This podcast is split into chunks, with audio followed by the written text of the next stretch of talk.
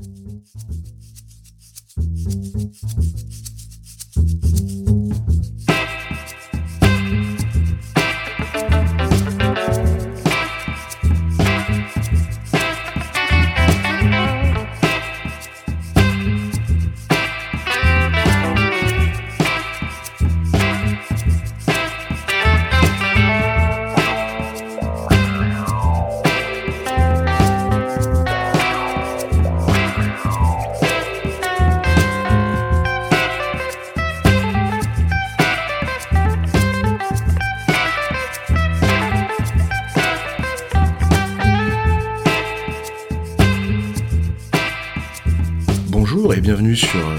Podcast Damoclès, le podcast consacré aux questions de défense et de relations internationales au sens large.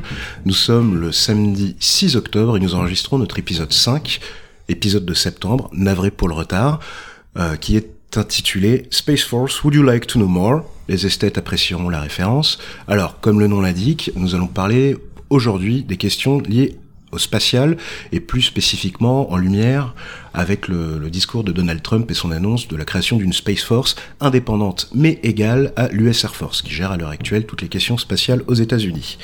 Donc comme euh, aux derniers épisodes, aux derniers épisodes, j'ai avec moi Cécile. Bonjour tout le monde. Yann. Hello everybody. Et Nico. Salut tout le monde. Donc pourquoi parler euh, du spatial?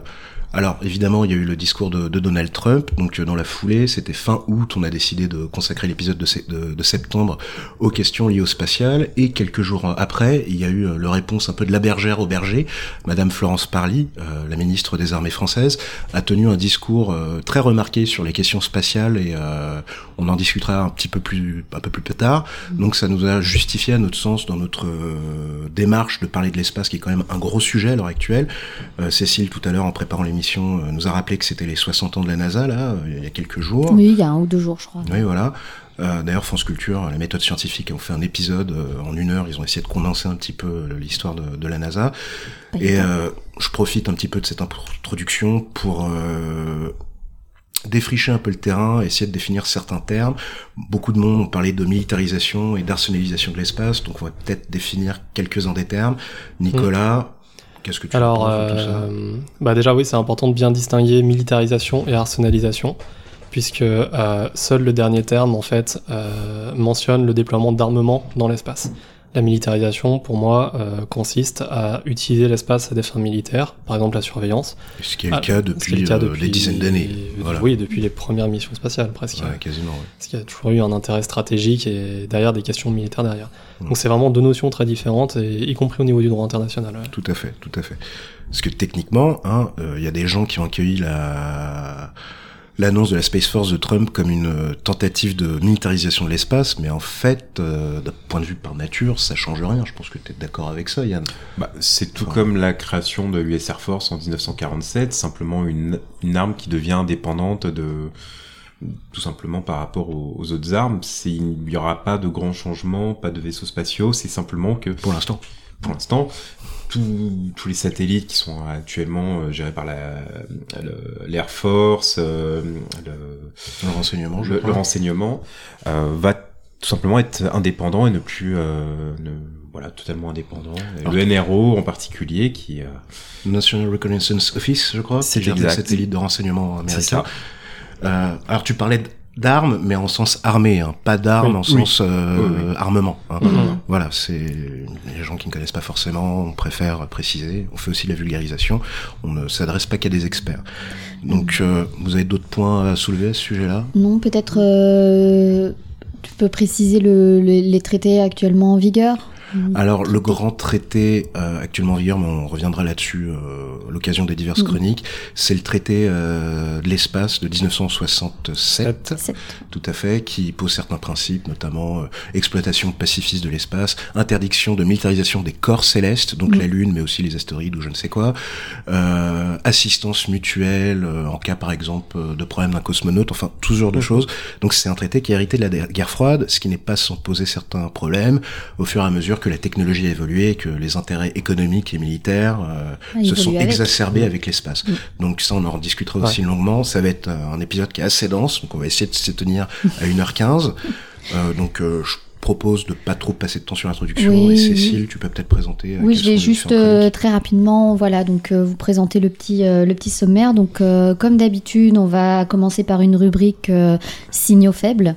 Donc, euh, on va vous présenter différentes petites informations qui peuvent être plus ou moins passées sous les radars, mais qui peuvent avoir leur importance euh, donc dans l'actualité récente. Euh, ensuite, on va avoir un petit intermède euh, whisky, Avec le whisky qui a été offert par euh, Fred08 sur Twitter. Encore merci à lui. voilà, On est et qu'on découvre, euh, qu'on Voilà. va découvrir en même temps On que l'a vous. pas encore Il dé- déballé. emballé. hein. Euh, ensuite, on va passer aux chroniques. Donc, euh, je vais attaquer donc euh, avec une chronique centrée sur le discours de Donald Trump et sur et sur justement le, la, comment replacer ce discours sur l'espace dans le, la position américaine vis-à-vis de la militarisation de l'espace ou de l'espace en général. Ensuite, Well, Alors Tu- moi, je vais prendre la main pour parler de tous les enjeux économiques et industriels liés au New Space, parce que à mon sens, le discours de Donald Trump, qui d'ailleurs s'est pas mal, pas mal faire référence au secteur privé, euh, je vois un peu le, la Space Force comme le bras armé du New Space américain. Donc euh, je vais essayer de traiter ça euh, en une page, ce qui n'est pas facile, mais on pourra en discuter après. ensuite euh, Nicolas, c'est toi qui enchaînes, je crois. Ouais, c'est alors moi ça va être une chronique un peu plus euh, technico-stratégique et je vais vous parler des armements dans l'espace. Et enfin, Yann. Ben, pour finir, euh, comment nos petits satellites sont surveillés depuis notre grand globe et toutes les techniques qui sont mises en place pour s'assurer que nos renseignements, enfin nos moyens stratégiques sont euh, en bonne santé et que personne ne vient s'en approcher. Très bien, et on va terminer, il me semble, par une petite discussion ouverte sur, euh, plus centralisée, donc sur le discours de la ministre des Armées, euh. Florence Parly, Son discours du 7 septembre, du 7 septembre. qui comporte euh, son lot d'annonces assez de poids quand même. hein. Il y a des choses Ouais. très intéressantes à dire. Donc, euh, eh bien, on attaque. Allez, signaux faibles.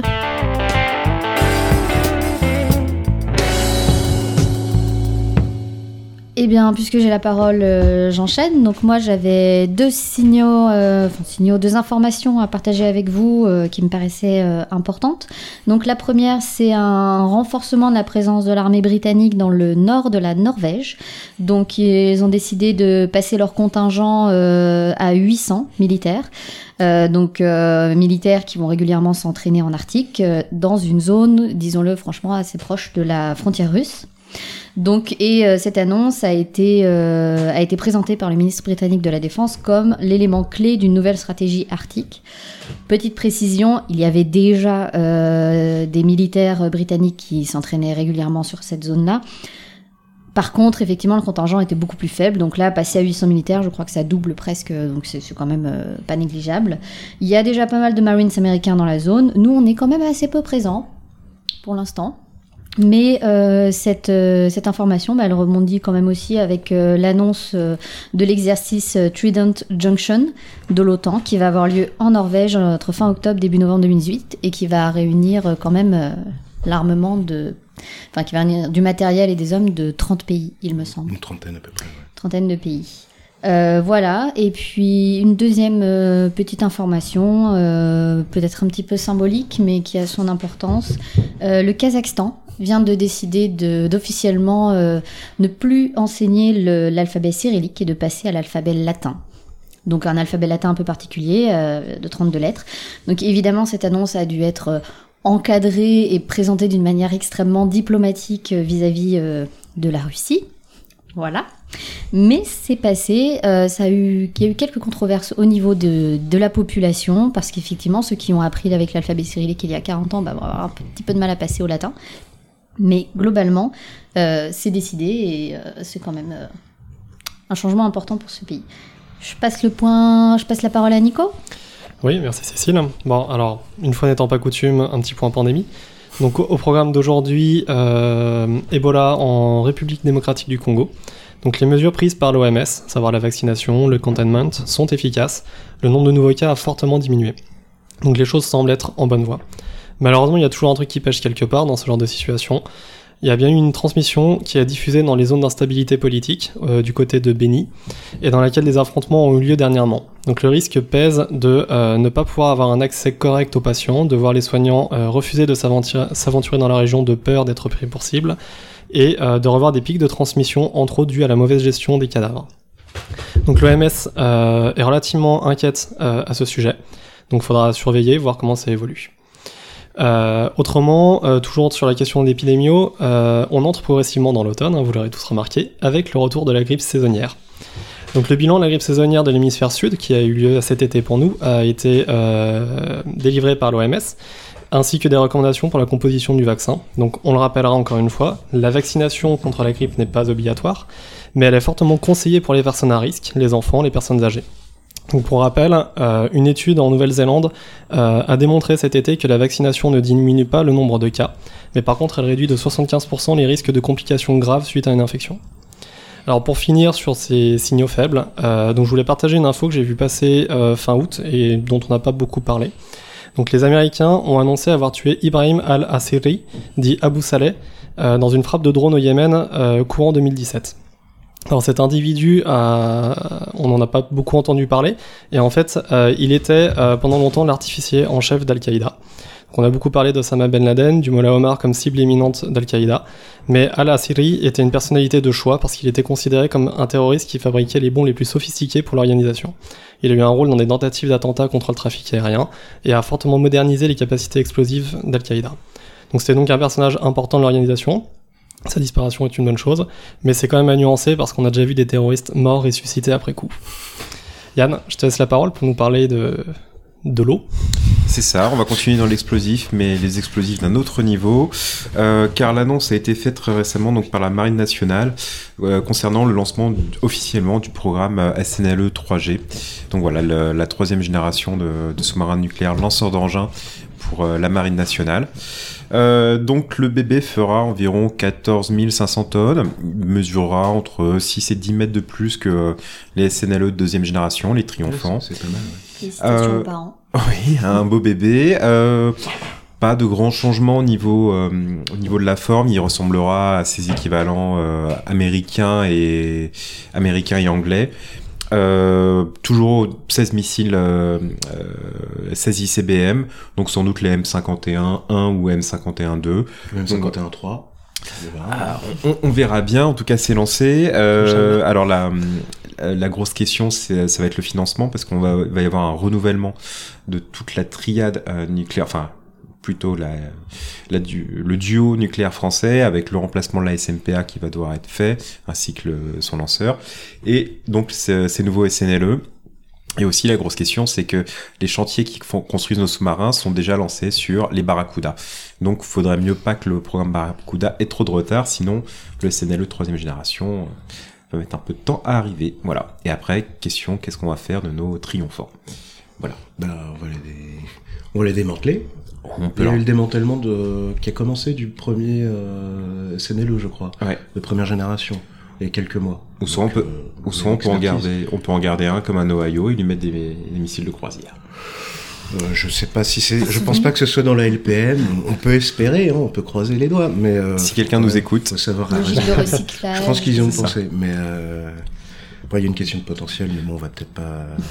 Et donc en parlant de potentiel, ouais, tu as une petite chronique, euh, une petite ah, annonce faire aussi. Pas, pas encore oh, les chroniques, mais euh, justement. Chapeau. Pas encore chronique, mais un signal faible. Donc il y a du nouveau sur le fond de l'innovation.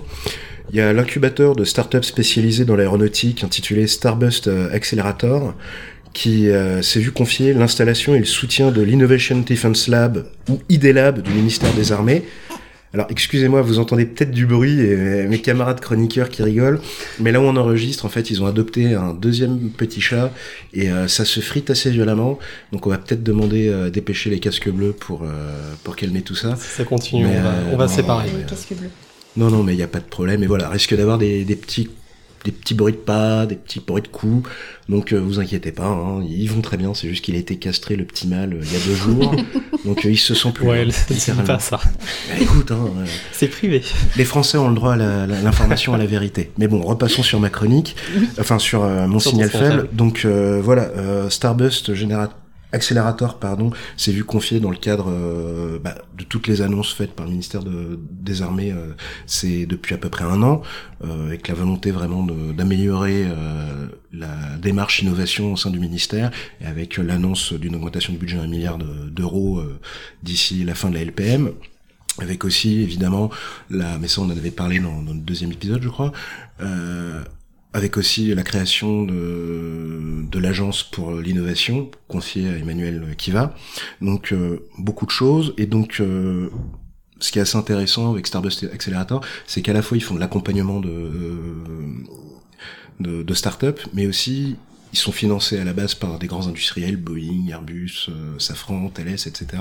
Donc ils font de l'accompagnement sur mesure pour détecter des perles pour leurs donneurs d'ordre. Mais ils sont aussi en train de créer un fonds d'investissement de quelques 200 millions d'euros. Donc c'est assez intéressant comme démarche intégrée. Et il semblerait que le ministère des Armées veuille s'appuyer sur cette expertise avec euh, aussi la volonté assez intéressante de ne pas installer ces bureaux, les bureaux de, de l'IDELAB dans le 15e arrondissement, dans l'Hexagone, dans le Balargone, au sein du ministère des, des Armées, mais euh, toujours dans le 15e, mais dans des locaux euh, attenants. Enfin, Donc indépendants. plus accessible. aussi. Voilà, c'est accessible, mais tout en étant une structure différente. Et euh, c'est assez intéressant de remettre ça en contexte avec euh, des voix qui sont de plus en plus pressantes vis-à-vis de la dépendance technologique de la France et qui critiquent ça à raison, à mon sens, la dépendance technologique de la France, que ce soit l'État ou les industriels, euh, à des sociétés étrangères. On peut nommer, euh, on en avait parlé, la société Palantir, Mhm. nommée euh, société américaine, euh, financée par le fonds InQtel de la CIA, euh, qui est spécialisé de tout ce qui est cyber, nouvelles technologies de l'information, algorithmes, etc., qui a quand même euh, depuis quelques années un contrat avec Airbus pour tout ce qui est maintenance prédictif. D'ailleurs, l'ancien numéro 2 d'Airbus est passé chez euh, est passé chez euh, chez Palantir, mais aussi la DGSI. Et c'est peut-être ce qui est peut-être un peu plus touchy. La. DGSI se base sur des logiciels et des produits de, de Palantir. Donc voilà, cette volonté de réinvestir l'innovation répond peut-être euh, à cette dépendance qui peut poser problème, des problèmes de souveraineté. Mhm. J'avais lu ça, je ne sais plus qui avait dit ça, euh, une source, euh, formé de dossier qui disait euh, Palantir est la meilleure solution d'un point de vue technique, mais la pire d'un point de vue stratégique. Et je suis assez d'accord avec ça. Donc faut qu'on commence à, et on commence à le faire depuis quelques temps Ouais. déjà, même sur les normes ITAR, etc., à réinvestir notre propre souveraineté. Donc c'est quelque chose à saluer et à suivre. Donc je vous propose d'en finir maintenant avec euh, les signaux faibles et de passer à notre petite interlude whisky.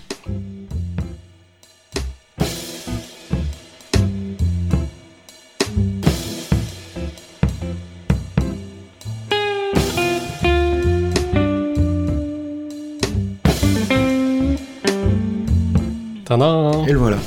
Donc euh, c'est un whisky surprise, hein, donc euh, comme euh, on On le déballe comme vous pouvez Voilà. l'entendre et le Voilà. l'entendre parce que vous pouvez pas le voir. Les scellés sont intacts, j'atteste. Voilà, voilà. Ouais. La preuve a été préservée. Je- Est-ce qu'on cite le magasin? Non. Alors, Alors ça nous vient des caves d'Arche, d'Arche. à dans- Charleville-Mézières. Ok, Dans, dans l'Est. je connais pas. Bon, je fais ça Ah, comme un bourrin, je suis désolé. Il y a une boîte grise qui apparaît, une écriture noire. Oh, donc déjà c'est un pic de whisky, donc moi ça me plaît. Et il est brut de fût, à 62 degrés. Il est quoi? Il est à 11h30 Il midi? est 11h30 du matin là. Ouais, ça va être Oh. sympa. Ouh, il a l'air très très bon. Un Nadura. Ah, Ah. gaélique. Nadura en gaélique, ça veut dire natural. Naturel, ok. Et c'est un Glenlivet. Et il a l'air délicieux. Tiens, l'emballage est L'emballage est de bien qualitatif. Alors il y a un petit peu de bruit, désolé. hein. C'est vrai. On Du coup, il y a déballe. des papiers. On déballe. Et les chats déballent aussi. Et les chats déballent aussi. Tadam oh, belle couleur, Belle euh, couleur. miel. Ouais. Ouais. très couleur clair. miel, très clair. Je sais pas s'il a été filtré. Euh, non, pas de filtration. Il n'a pas été filtré. Finished in heavily peated whiskey casks. Cask strength. Ouais, donc euh, Wonderful. il n'a pas été dilué, il n'a pas été filtré, il est brut de fût. Donc je pense que c'est très très très très Ah, très très très bon. Alors je vous conseille un truc, c'est peut-être De rincer un peu. le. Voilà, Ah. j'attends, je vais essayer le, le bruit du bouchon. Non, c'est de peut-être mettre un tout petit peu d'eau dans, dans votre verre parce qu'il est peut-être un peu fort, ça permet de libérer les arômes. Et voilà. Ah. C'est Well Voilà. qui demande. hein. On Vous va suivre les, euh, les conseils, euh, les conseils pro. Hop. Je t'en prie. Donc, oui, il y a un silence religieux, tout petit Ah, peu, oui. vraiment une goutte, Il sent bon d'ici. une toute petite goutte. La couleur est très jolie, ouais. Parfait. Merci. Non, mais c'est pas grave. Hein. Alors déjà, il sent sublimement bon, En néophyte, je trouve qu'il est un petit peu boisé sur la fin. tout à fait. En tout cas, il sent pas la tourbe. Pourtant, il l'est. En machine. Bah oui, désolé. Hum. J'ai bu avant On même s'est de... précipité. Euh, Ah, moi j'ai juste À trempé notre les lèvres là. euh, généreux donateur. Bah oui, merci. Bah oui, merci à toi, Merci Fred beaucoup. 08. C'est euh, fort urbain, on, on s'y attendait pas, donc c'est vachement sympa. Et il est délicieux. Il Si tu passes un de ces riche, quatre sur euh, Paris, on te doit un verre. Tout riche en arômes. hein. Il est très très bon. Voilà, Mm. Merci beaucoup. Excellent. Donc je vous propose peut-être de passer aux lectures, aux écoutes des uns et des autres. Donc euh, oui, je vois Cécile. Vous savez, comme dans la scène. dans- Il est un peu. euh, On est tonton flingueur. Je connais Il une polonaise qu'on buvait au petit déjeuner.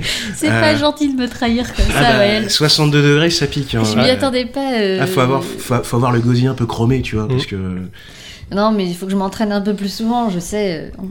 euh, en, en tout cas, il est très bon. non, hein. il, il est délicieux. bon. ouais, il, est, il super Mm. bon. Enfin, c'est- de la belle ouvrage. Très belle Donc on va commencer Bon, ouais, par alors. Nico. Eh ben, allez, Ouais, je commence. Moi, je vais vous présenter un livre. Euh, alors, c'est pas un... Le livre s'appelle The 2020 Commission Report on the North Korean Nuclear Attacks Against the United States, rédigé par Jeffrey Davis. Donc, il est sorti euh, durant l'été. Euh, alors, je tiens à préciser, c'est une, euh, c'est une fiction, ce qui ne saute pas aux yeux euh, de prime abord.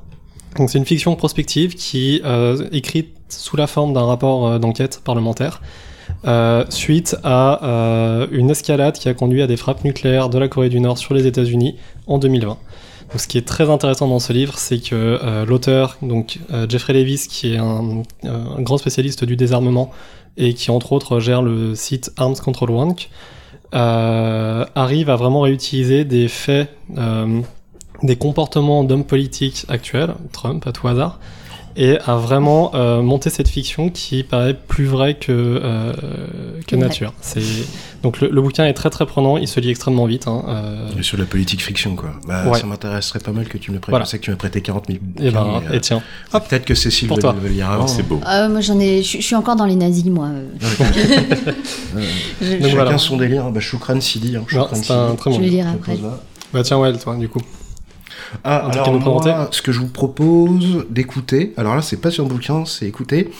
Euh, le dernier, enfin l'avant-dernier podcast au moment où on enregistre, euh, lors d'un une petite émission d'une d'une petite chaîne de radio que je vous conseille de découvrir. Hein. Euh, en tant que gros podcast, faut quand même qu'on vous fasse découvrir des, des, des petits concurrents, hein, c'est toujours sympa. Donc euh, c'est la méthode scientifique. Je sais pas si vous connaissez, ça c'est diffusé par France Culture. Je connaissais pas Ils moi. font des trucs bien Euh, il paraît, il paraît. Bon, Euh, donc la méthode scientifique amateur, c'est ça. du donc la méthode scientifique du 4 octobre. Euh, non, du 3 octobre, pardon, qui était consacré au cyberespionnage intitulé Bon baiser de Russie, je crois, euh, qui s'intéressait à toutes les questions de bah, justement de cyberespionnage et notamment face au bloc de, de l'Est. Ce qui est intéressant, d'une part, c'est qu'il y a des experts, des interviews d'experts, des interventions d'experts, un débat qui est vraiment très intéressant, très enrichissant d'un point de vue technique, géopolitique, etc. Mais euh, c'est aussi qu'il a été diffusé la veille des révélations euh, des, des, des, des Néerlandais, oui, des Britanniques, de l'Union Européenne et de l'OTAN qui ont attaqué quand même de plein front euh, le groupe. Hein, euh, hashtag dans ton groupe, euh, sur ces velléités, ces tentatives et ces opérations euh, de cyberespionnage qui se sont passées face à l'Organisation internationale de contrôle des armes chimiques, euh, Belle anticipation aux- euh, de leur part. aux Pays-Bas. Donc euh, c'est intéressant pour mettre cet épisode en contexte dont on a pas mal parlé euh, la semaine passée euh, et pour comprendre un petit peu les différents enjeux, les différentes techniques qui peuvent être employées et euh, comment euh, s'organise la lutte. On peut noter d'ailleurs à ce titre que la réponse a été coordonnée. Donc euh, oui, c'est une écoute mais qui répond directement à un point d'actu. Désolé, ça me fait faire deux signaux faibles, même si c'est pas vraiment un signal Comment faible. t'en profites? Donc euh, voilà, c'est un truc qui est quand même assez intéressant si vous voulez remettre ça dans son contexte. Donc euh, n'hésitez pas à l'écouter ça. Et toi, Cécile, tout hasard Bah écoute, du coup, je vais rester euh, comme toi, euh, en dehors des bouquins et plus dans l'écoute. euh, euh, parce que, bon, tout d'abord, euh, je voulais signaler que c'était la fête de la science. Donc, Oui, euh, important, jusqu'au 14 Bonne fête. octobre. euh, voilà, bonne fête la science et on y tient à notre science. Mhm. Donc, euh, d'une, je vous conseille fortement d'aller voir sur le site. Il y a un programme très chargé, très sympa, euh, que ce soit pour les enfants, pour les adultes, pour les deux, enfin, euh, néophytes ou euh, scientifiques chevronnés. Ça vaut vraiment le coup d'y aller. Et euh, je voulais vous conseiller, euh, alors pour l'instant, il n'y a qu'un seul épisode, euh, la saison 1 d'une d'une d'une petite série comme ça de vidéos sur la chaîne YouTube de l'INSERM. Donc euh, une petite série qui s'appelle Canal Détox. Ah oui, j'ai vu le truc, c'est génial sur les cheveux. là, Exactement, voilà. Donc vous avez peut-être vu passer la vidéo, euh, voilà, extraordinaire. On a trouvé un remède contre la calvitie et contre la chute des cheveux, et euh, qui déconstruit justement toute cette, euh, toutes les fausses informations scientifiques. Et donc ça va être sous forme de saison. Donc il va y avoir plusieurs épisodes sur cette chaîne et qui sont très bien faits. Et je pense qu'en ce moment, avec toute la réflexion qu'il y a autour de, bah, de qu'est-ce que c'est que de la bonne science, qu'est-ce que c'est que la démarche Mhm. scientifique et comment est-ce qu'elle est détournée et toutes les fausses infos qui circulent, bah, c'est important de savoir que ça existe et que, et que nos, nos institutions de recherche euh, réagissent vivement. Euh, D'ailleurs, j'ai plus trop, j'ai plus le nom du site en tête, mais il y a un gros dossier également qui est sorti, je crois que c'est sur des sorciers, euh, sur ce que c'est que la démarche scientifique, les objectifs et euh, pourquoi est-ce que certaines études ne font pas, ne répondent pas aux critères de la démarche scientifique et d'autres oui. Donc euh, c'est pas valable que dans les sciences dures, c'est valable dans toutes sortes de sciences, c'est important. Voilà.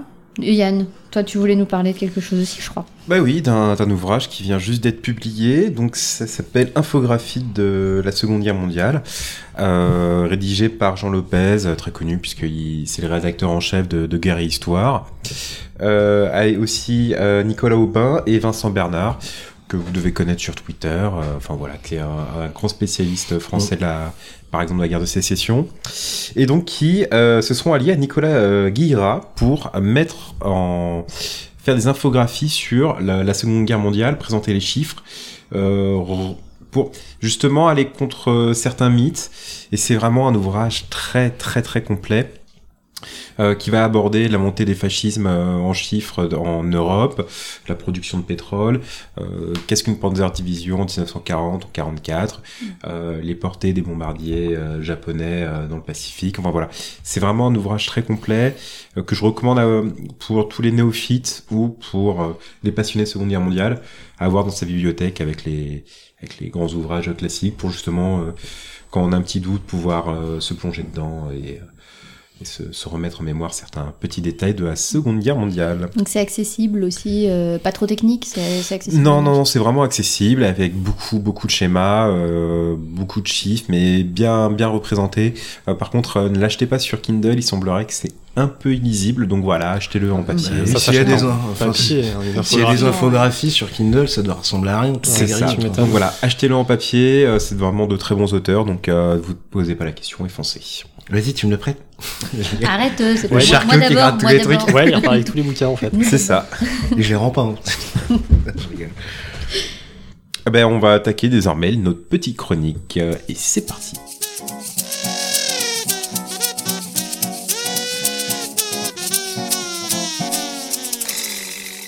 Allez, encore une fois, c'est moi qui attaque, euh, j'aime bien. Donc euh, moi, je vais euh, vous parler du discours du 18 juin, en fait, donc un discours du 18 juin, mais par Donald Trump, et de ce que ça peut donner. Donc, comme je le disais, donc 18 juin, président des États-Unis, il a prononcé quelques mots.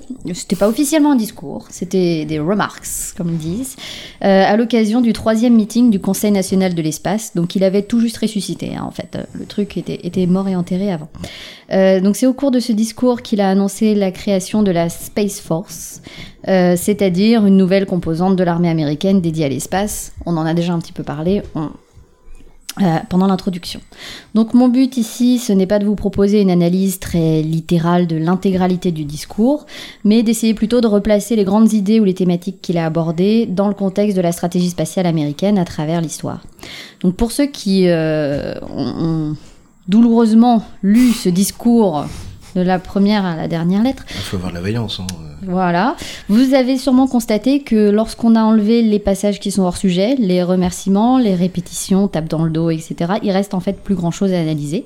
Donc euh, c'est ce que j'appelle l'effet poulet OGM. Vous le mettez dans le four, vous perdez 80% de la masse après la cuisson. Merci. du vécu. Je crois qu'on a perdu Yann. Définitivement. Donc, euh, une grande partie du discours est centrée sur l'intérêt vital que l'espace représente pour les États-Unis, la nécessité pour le pays de dominer l'espace et beaucoup de références à une tradition américaine de conquête de nouvelles frontières. C'est très beau, c'est un joli mix, hein. mais euh, passons outre nos réactions d'Européens un peu outrés. L'espace comme outil de puissance militaire, c'est pas vraiment une idée nouvelle, loin de là. Elle remonte à la guerre froide et elle a été particulièrement mise en avant en tant que stratégie de leadership US par la Rand Corporation dès sa création en 1946, donc un peu le papa des think tanks américains, on va dire. Gros gros truc la Rand Corporation. Bon, ça fait nom de méchant de James Bond, mais euh, Ben, c'est très important. Ils ça... sont extrêmement influents encore aujourd'hui. Ils ont beaucoup de, de liens avec les, les différentes maisons euh, C'est le cerveau du Pentagone. américains. C'est Voilà. le cerveau du Pentagone en fait. Donc, euh, je peux pas faire l'économie évidemment d'une petite mention aussi au programme de Ronald Reagan, SDI ou Star Wars pour les intimes. hein, on s'est un petit peu moqué de lui quand même à l'époque. Et si on avance un petit peu dans le temps, euh, on doit mentionner un des penseurs majeurs sur le sujet et un grand défenseur de l'arsenalisation de l'espace. Et j'insiste sur euh, le fait que lui était pour l'arsenalisation et pas que la militarisation. Donc par les États-Unis, c'est Everett Dolman, donc euh, qui a on va dire, euh, influencé des années 80 à 2000, qui a élaboré toute la pensée euh, qu'il a lui-même nommée astropolitique, avec un cas comme dans Chris Prolls, hein, bien sûr, en référence à la réelle politique de Mackinder et Spikeman. euh, certains euh, se reconnaîtront. Donc l'astropolitique de Dolman, euh, on peut la résumer un peu maladroitement par l'idée de la suprématie spatiale et du contrôle de l'espace comme une nécessité pour les États-Unis. Cette suprématie, elle aurait pour objectif d'empêcher toute autre nation ou ennemi potentiel de, bah, de s'emparer de l'espace. Donc en gros, on va militariser l'espace ou l'arsenaliser pour éviter que quelqu'un d'autre ne le fasse. Voilà. Et comme les États-Unis, bien sûr, sont un hégémon libéral dont le destin est de guider les autres nations, bah, ils sont évidemment tout indiqués pour le faire et tout le monde sera d'accord pour qu'ils le fassent. Ah, merci à eux, quel dévoiement. Quel dévouement, pardon. Thank you, America. Oh, le-. Voilà. Heureusement qu'ils sont là. Heureusement Le lapsus tellement révélateur. Ça m'a un peu fait mal. Euh, donc cette pensée, euh, eh ben en fait, elle a très fortement influencé la politique de l'administration Bush Junior, déjà, en particulier après le 11 septembre 2001 et le début de sa guerre contre la terreur. Et cette pensée, elle a aussi contribué sans doute à son retrait du traité ABM en 2002 et de l'annonce du déploiement du bouclier antimissile la même année. Qu'évidemment, euh, là je, résume, mais c'est important de garder ça en tête lorsqu'on lit le discours de Donald Trump et quand on voit qu'il emploie des phrases comme Une fois encore, l'Amérique dirigera fièrement l'humanité ou L'Amérique doit dominer l'espace. La traduction est de moi. Hein. Voilà. Euh, donc je reviens un peu pour finir à l'annonce de la Space Force en tant que telle. Donc comme l'a dit Well tout à l'heure, aujourd'hui encore, l'espace c'est du domaine de la Air Force Space Command, donc qui dépend de la US Air Force, de l'armée de l'air américaine. Donc la création d'une Space Force, euh, enfin son annonce en tout cas, a entraîné des réactions plus ou moins mitigées en fait au sein des États-Unis. Tout le monde n'était pas contre, mais tout le monde n'était pas pour non plus. Euh, Il y a certains membres de l'administration qui étaient extrêmement contre qui s'était qui s'était prononcé euh, qui s'était prononcé euh, d'emblée euh, contre une telle idée euh, pour des raisons purement on va dire euh, pratiques. Et euh, d'autres personnalités comme l'actuel directeur de la NASA qui bien évidemment est totalement pour euh, pour la, la construction d'une space force distincte. Au niveau de la faisabilité et de la pertinence de ce projet, donc euh, il faut savoir qu'il y a quand même deux rapports qui ont été commandés au Congrès, hein, ils ne sont pas totalement en, en roue libre, pour évaluer. Donc ces conclusions donc, du premier rapport ont été rendues en août dernier sur l'aspect euh, intérêt de créer une Space Force. Donc elles ont été rendues en août dernier au moment où Donald Trump a signé la loi sur justement la création de la Space Force, donc a entériné euh, sa, commande, comme il dit. Et euh, donc on- je vous invite évidemment à aller voir les conclusions de, ce rapport qui sont plutôt... plutôt succinctes en fait dans celles qui sont disponibles en ligne. Donc d'autres petites informations à avoir en tête quand on parle de Space Force, juste pour vous remettre dans le contexte avant les prochaines chroniques. Il s'agirait d'une force de 13 000 personnes, un budget de 13 milliards de dollars sur 5 ans et pour l'instant sous le commandement du US Strategic Command. Donc pour l'instant, disons euh, par intérim. Au final, pour moi, la seule question qui se pose, c'est est-ce que c'était vraiment un breaking badaboom cette annonce? Les formes ont été, comme toujours, brutales, le fond assez irritant, mais pas très surprenant, et l'idée d'une Space Force US pas si nouvelle que ça. Je dirais que les deux nouveautés résident, une dans la séparation de cette Space Force de l'armée de l'air, qui a peut-être pu entraîner quelques susceptibilités, et euh, même si je ne suis pas entrée dans plus de détails ici volontairement, la main plus que tendue de Trump aux industries privées tout au long de, de ce discours, mais ça, well, Je pense Voilà. que tu vas je vais en parler, mais rentrer dans euh, les détails. moi après c'était d'un point de vue, mais je te remercie déjà pour ta chronique, mais après moi dans ma chronique ce sera de manière un peu plus large. Mais d'ailleurs en rebondissant là-dessus, tu as des exemples de main tendue. euh, J'ai lu le discours, mais je te laisse peut-être les présenter. Ah, bah, les uns un euh, petit peu Ma- quoi, qu'il fallait qu'ils prennent un peu le burden ou je sais pas quoi. Alors, euh, il a énormément axé. Bon, c'était un discours un petit peu bordélique, hein, vous l'aurez compris, Non. mais il a beaucoup, on va dire, euh, insisté sur le rôle que devrait avoir SpaceX et Lockheed Martin dans cette, euh, cette action, euh, justement la construction de, de navettes, dans les nouvelles technologies qui pourraient être mises au point. C'est vraiment les deux sur lesquels, on va dire, si on reste dans le discours, il a, il a, il a bien insisté. Parce que sa position un petit peu, c'est que le secteur privé a beaucoup bénéficié de l'es- des crédits publics pour Mm. euh, exploiter l'espace, et que maintenant l'idée c'est un renvoi d'ascenseur. On est toujours un petit peu dans la dialectique du deal maker qui cherche à... L'homme d'affaires. Voilà, l'homme euh, d'affaires. Je t'ai donné Exactement. un, faut que tu me rendes deux. Enfin voilà, les renvois d'ascenseur.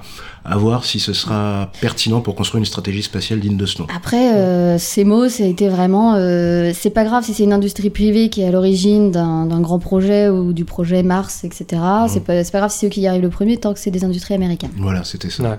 C'est euh, America First. voilà, exactement. dire. Faut que ce soit euh, les US. Voilà.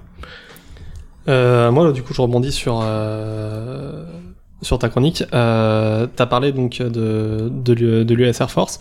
Euh, comment ils ont pris la nouvelle? Est-ce qu'ils ont bien réagi à, justement à ce- cette partie qu'ils vont perdre de, leur travail?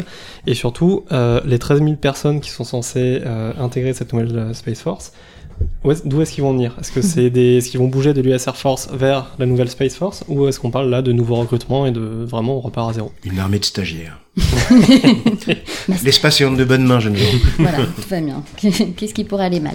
Euh, Non, alors pour ce qui est de la réaction de l'US Air Force, en fait, euh, il n'y a pas eu tant de, on va dire, il n'y a pas eu une levée de bouclier contre cette idée. Il y a eu, un- j'ai pas vu de, de gros discours euh, à l'encontre. Il y a même eu en fait euh, de la part de, du noyau directeur en fait de l'US Air Force, des, des dirigeants, euh, un discours il y a pas très longtemps euh, qui, je crois que c'était un salon justement euh, Space, euh, où il disait que finalement c'était peut-être pas une mauvaise idée. Et Mhm. que peut-être, euh, voilà, ça pourrait être intéressant. Après, sur la mise en place pratique, d'où ils vont sortir les hommes, euh, l'idée générale, si j'ai bien compris, mais ça, ça n'a pas encore été précisé, c'était plutôt que les composantes de l'US Air Force qui s'occupent du spatial bah, seraient un peu euh, rebalancées euh, en space, du Détaché, côté space. euh, voilà.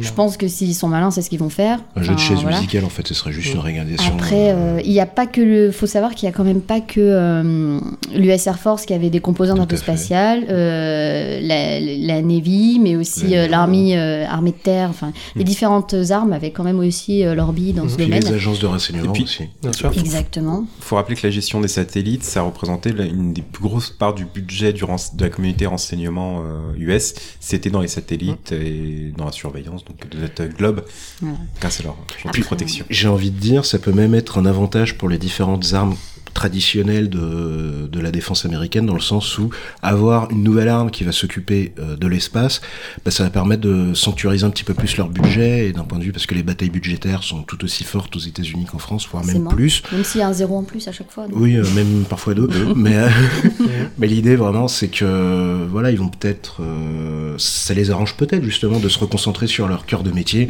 en disant voilà, bon bah ça on délègue ça ça, à quelqu'un d'autre et puis euh, nous on a les coups les plus franches. Par exemple pour financer notre F35 euh, qui s'est craché euh, il y a quelques semaines, enfin ce genre de C'était un problème de mise à jour. Voilà, oui, enfin comme d'habitude. Comme toujours.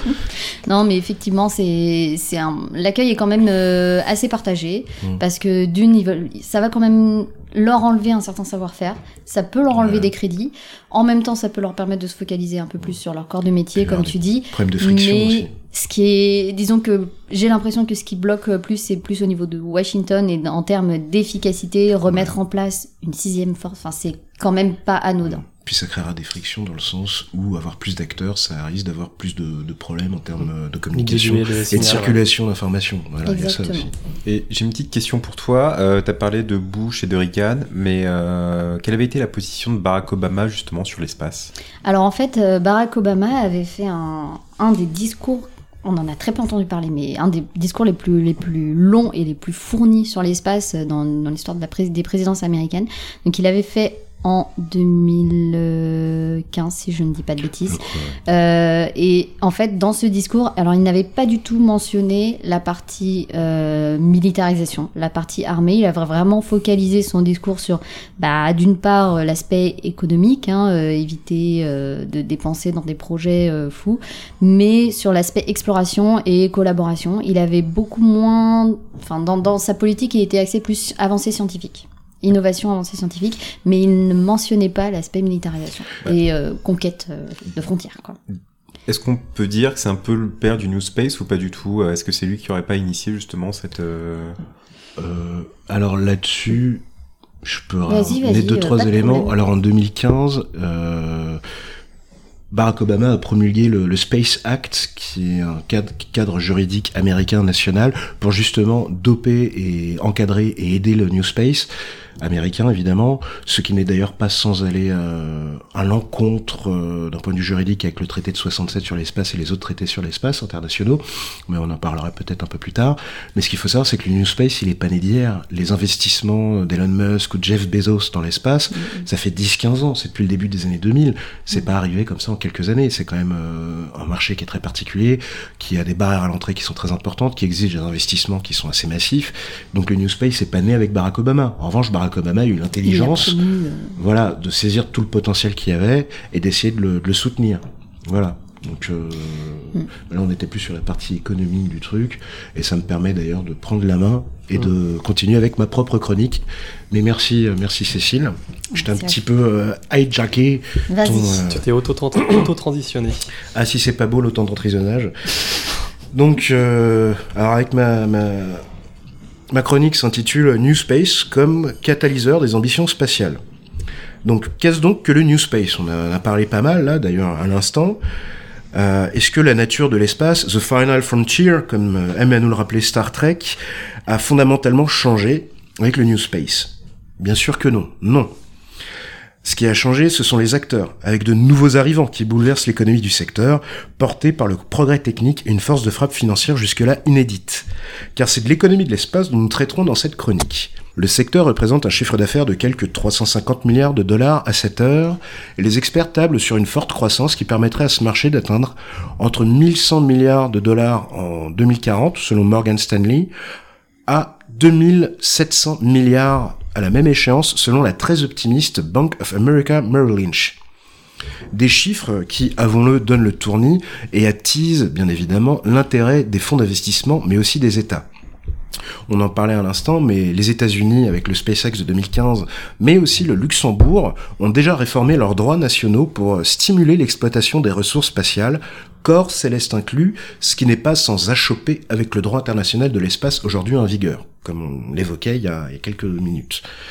Donc euh, la partie exposée de cet iceberg est connue de tous, SpaceX et Blue Origin, fondés respectivement par les manias des nouvelles technologies Elon Musk et Jeff Bezos. Les deux entreprises commencent ainsi à s'imposer comme des acteurs sérieux du lancement spatial, séduisant jusqu'au Pentagone. Le premier a disrupté le marché grâce à ses, lanceurs réutilisables qui équipent ses Falcon 9 et Falcon Heavy, tandis que le second vient de voir son moteur BE4 lui aussi pensé pour être réutilisable, retenu par Boeing et Lockheed Martin pour équiper la future fusée américaine Vulcan, et au passage mettre un terme à la dépendance des États-Unis envers la Russie pour ce qui est de la fourniture de moteurs de fusées. Parce qu'à l'heure actuelle, et c'est hérité de la fin de la guerre froide, les fusées américaines sont équipées de moteurs russes. Parce qu'il fallait bien occuper les scientifiques ex-soviétiques pour éviter qu'il y ait des, par exemple des technologies de balistique, euh, de missiles balistiques qui, qui, euh, fuitent ailleurs. qui fuitent un peu ailleurs, genre la Corée du Nord. Donc il fallait leur donner du taf. Euh, notons que le moteur du patron d'Amazon, Jeff Bezos, qui investit de sa poche des milliards de dollars dans l'espace, a été développé pour sa propre fusée New Glenn, qui devrait arriver d'ici 2020 pour les plus optimistes, mais ça risquerait de prendre un peu plus de temps, ce qui est normal dans ce genre de, de, de projet, parce qu'elle est encore en développement. Donc faut souligner à mon sens que si ces deux champions sont des acteurs privés relativement jeunes, leur développement fulgurant reste néanmoins en grande partie lié aux acteurs plus traditionnels du secteur. Industriels traditionnels, ministère de la Défense, agence spatiale, etc., etc. Donc, ils sont pas nés hors sol. Donc, voilà, justement, il convient de tempérer la nature euh, ex nihilo du New Space. Et ces quelques exemples n'illustrent qu'un seul des éléments de cette nouvelle économie, l'accès à l'espace, les lancements, la mise en orbite. Mais pourquoi vouloir autant simplifier l'accès à l'espace? Quels sont les buts Quels sont les objectifs bah en fait, c'est parce qu'il y a une myriade de nouveaux usages et de nouvelles technologies qui vont permettre d'améliorer l'exploitation économique de l'espace. Si l'exploitation minière des astres, dont il est quand même pas mal question dans les médias, semble encore relever de la science-fiction, c'est pas demain qu'on va aller s'amuser à miner des astéroïdes euh, dans la ceinture euh, d'astéroïdes, et que le tourisme spatial demeure anecdotique en termes de chiffre d'affaires, il est important à mon sens de souligner que l'une des valeurs ajoutées de l'espace réside dans l'exploitation des données spatiales, cartographie, navigation, météorologie, etc., etc. Autant de débouchés qui ont vocation à se développer et à pénétrer davantage nos économies à l'heure de la révolution numérique. Bref, une bonne partie de notre quotidien dépend aujourd'hui de l'espace, ne serait-ce que pour vous guider en vélo dans Paris avec votre GPS sur votre téléphone, et cela ne devrait que s'accentuer, aiguisant les impétits des uns et des autres, et renforçant le caractère hautement stratégique de ce milieu, et expliquant, à tout le moins en partie, la Space Force de Donald Trump, qui semble y voir le bras armé du New Space. Merci Well. Euh, alors, si on bondit là-dessus, euh, donc on voit bien que là, il y, a des questions économiques autour de l'espace. Mm. Comment on peut le mettre en relation, en regard avec le droit international de l'espace tel qu'il a été justement construit en 1967 et vaguement updaté plus tard avec le traité ABM et autres, mais au final, il n'a pas beaucoup changé. Euh, Est-ce qu'il va y avoir des tensions? Est-ce qu'il faut changer, revoir un peu ce, ce traité? Ma position euh, à ce niveau-là, c'est que ce qu'il faut comprendre, c'est que le traité de 67 est né de la guerre froide, en pleine guerre froide, euh, où l'idée, c'était vraiment pas tant de traiter des aspects économiques, mais d'éviter une course à l'armement spatial entre les deux grandes puissances, enfin bloc de l'Est et bloc de l'Ouest. Et euh, je pense qu'il est inadapté à l'heure actuelle au, au, New Space, à l'économie spatiale à venir, parce qu'en fait, en 1967, par exemple, on a interdit tout un tas de choses, euh, la nationalisation des astres célestes, euh, et euh, par exemple, le, traité de 67 euh, dispose, si mes souvenirs sont bons, que l'espace doit être exploité pour le bien commun de l'humanité. Oui, mm. exact. Voilà. Ça rentre en conflit total avec l'idée justement d'une économie de l'espace portée par des acteurs privés. Mm. Et d'ailleurs, euh, que ce soit les, le droit luxembourgeois ou la réforme américaine avec le Space Act, vont justement à l'encontre de, de ce principe d'exploitation pour, le bien, commun, de l'humanité. Donc, que ce soit ça, mais aussi pour tout ce qui est question d'arsenalisation, militarisation. Donc moi, ma position, c'est qu'il serait peut-être temps de repenser le droit international spatial, de le réformer pour tenir compte de ces enjeux et éviter... Parce qu'en fait, c'était assez utopique à l'époque. On ne pensait pas qu'on allait pouvoir avoir vraiment une exploitation économique, la technologie n'y était pas. On était un peu dans la science-fiction. Là, la réalité commence à rattraper la science-fiction de l'époque. Donc va falloir, à mon sens, réformer tout ça pour tenir compte de cette réalité, parce que sinon, bah en fait, euh, chaque pays va s'amuser à dénoncer le traité de 67 et, faire comme il l'entend, et ça risque de créer des tensions, des achoppements, des, des pommes de discorde, et ce sera pas bon pour tout le monde. Donc, à mon sens, il faut le réguler dès maintenant et réformer, voire repenser de, de A à Z le traité de l'espace. Voilà, c'est ma position. Et en, parlant de nouveaux acteurs, euh, et la Chine, parce que depuis 1967, ah. la Chine est passée du petit euh, livre rouge à quand même pas mal de sociétés qui vont dans l'espace. On peut dire qu'ils ont fait un grand bond en avant. C'est ça, un très grand bond en avant. Une véritable révolution culturelle dans la Oui, tout à fait. En plus, c'est vrai, d'un point de vue spatial, il y a une révolution culturelle. C'est en 2014 que Pékin a admis et autorisé le fait que des euh, acteurs privés chinois puissent se lancer dans le spatial pour damer le pion évidemment aux États-Unis et puis aux autres puissances spatiales émergentes comme le Japon ou l'Union européenne. Enfin, l'Union mm. européenne n'est pas vraiment émergente, ça fait quand même euh, quelques temps qu'on Elle émerge lentement, gère pas mal. Non, non, non.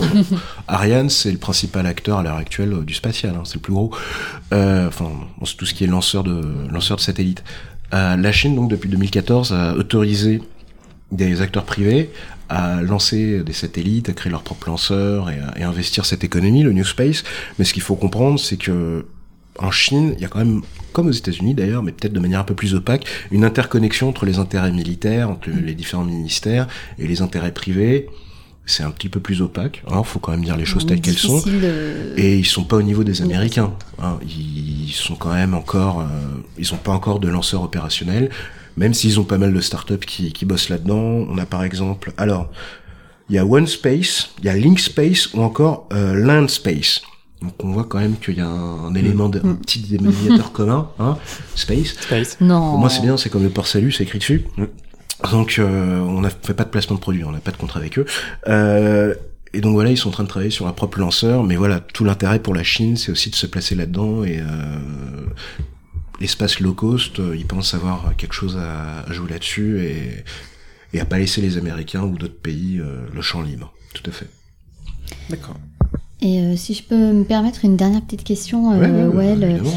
Euh, c'est un petit peu euh, technique, euh, mais moi je me demande, voilà, on parle des nouvelles technologies, des qu'est-ce qui porte vraiment le spatial? Tu as parlé de l'importance de l'accès à l'espace et concrètement, donc en termes de techno, qu'est-ce que qu'est-ce que c'est, qu'est-ce que ça représente, est-ce que c'est si avancé. Alors, faut distinguer deux choses à mon sens. C'est d'abord le progrès technique d'un point de vue optimisation de l'existant et les nouveaux usages. Pour l'optimisation de l'existant, euh, va y avoir tout ce qui est miniaturisation, abaissement des charges utiles, du poids de la masse des charges utiles, euh, lanceurs réutilisables, propulsion électrique, parce qu'en fait, ce qui conditionne en grande partie la durée de vie d'un satellite à l'heure actuelle, c'est pas le satellite en tant que tel, c'est son carburant. Parce qu'un satellite, faut qu'il fasse des corrections de trajectoire. toujours, Si euh, tu veux modifier sa trajectoire, ce genre de choses, ça consomme du carburant. Le jour où on aura de la propulsion électrique, notamment avec euh, une propulsion ionique ou je ne sais quoi, il y a des tests, enfin, c'est en cours de développement, le jour où ce sera vraiment mature, sauf accident, problème ou je ne sais quoi, la durée de vie d'un satellite et obsolescence évidemment Mhm. technologique, la durée de vie d'un satellite s'en verra considérablement allongée. Ouais, ça Donc ça, c'est quand même facteur. chose, voilà. euh, Donc ça, c'est de l'optimisation. La miniaturisation, l'abaissement des charges utiles, du- de la masse des charges utiles, ça permet de lancer des, des, des essaims, des nuées, de, des constellations de, de micro, mini ou nano-satellites qui peuvent justement répondre à certains usages ponctuels ou, ou je ne sais quoi. Par exemple, euh, le programme OneWeb qui est destiné à, à créer un, un internet euh, par satellite accessible sur toute la planète, c'est grâce à une constellation, constellation pardon, de petits satellites. Donc ça, c'est les, ça c'est les, la modernisation qui permet d'abaisser les coûts et de rendre le- l'espace accessible à tout le monde. Mais il y a aussi les nouveaux usages. Mhm. Les nouveaux usages, ça va être par exemple euh, les nouveaux systèmes de, de navigation comme Galileo, qui ont une précision de quelques mètres, c'est-à-dire que par rapport au GPS, où GPS arrivait à voir que tu étais sur une route et que tu allais à tel endroit, avec Navigo, euh, pardon, euh, Galileo, Navigo, avec Galileo, je suis un peu fatigué, c'est le matin. Navigo, t'avances pas. hein. Ouais. Avec Galileo, euh, tu pourras quasiment déterminer sur quelle euh, sur quelle voie de train ou sur quelle voie d'autoroute tu, tu te situes. Mhm. Donc Pour tout ce qui va être de- automi- tout ce qui va être automatisation, euh, véhicule autonome, vé- automatisation de la logistique, tout ce genre de choses, ça va permettre vraiment de faire des, des progrès assez importants et de vraiment d'automatiser tout ce genre de choses ou même par exemple automatisation euh, de l'agriculture je sais pas comme dans le film euh, Interstellar où Mm. ils ont des euh, des moissonneuses batteuses automatiques Automatique. ça peut être un futur pas si lointain que ça donc euh, Beaucoup de technologies. voilà. euh, pour le suivi météorologique, notamment à l'heure de- du changement climatique, avoir des, des galaxies de, de petits satellites, enfin des constellations pardon de petits satellites, ça peut peut-être permettre, à mon sens, de faciliter le, le- le suivi des catastrophes naturelles, ce genre de choses. ça Donc il y a un, toute une potentialité qui, qui va falloir exploiter, qui va, sur laquelle il va falloir se positionner pour pas laisser ça à d'autres États et, je Mhm. reboucle sur mon signal faible, se, être technologiquement dépendant à, à ces technologies-là, à ces États-là, et Mhm. ça répond, et le discours de Florence Parly répond directement à ça. Alors, pas de spoiling sur le discours de Florence Voilà, Parly, hein, on euh, va en parler tout à l'heure. Du coup, euh, Nicolas, peut-être que euh, tu Quelques voudrais euh, Allez. enchaîner. Donc bah, moi je vais vous parler euh, d'arsenalisation de, de l'espace. Donc dès la guerre froide, l'espace est apparu comme un enjeu stratégique important et en constante évolution, qui est passé d'une zone contribuant au champ de bataille en tant que soutien à un théâtre d'opération, euh, en tant que soutien à un théâtre d'opération à part entière.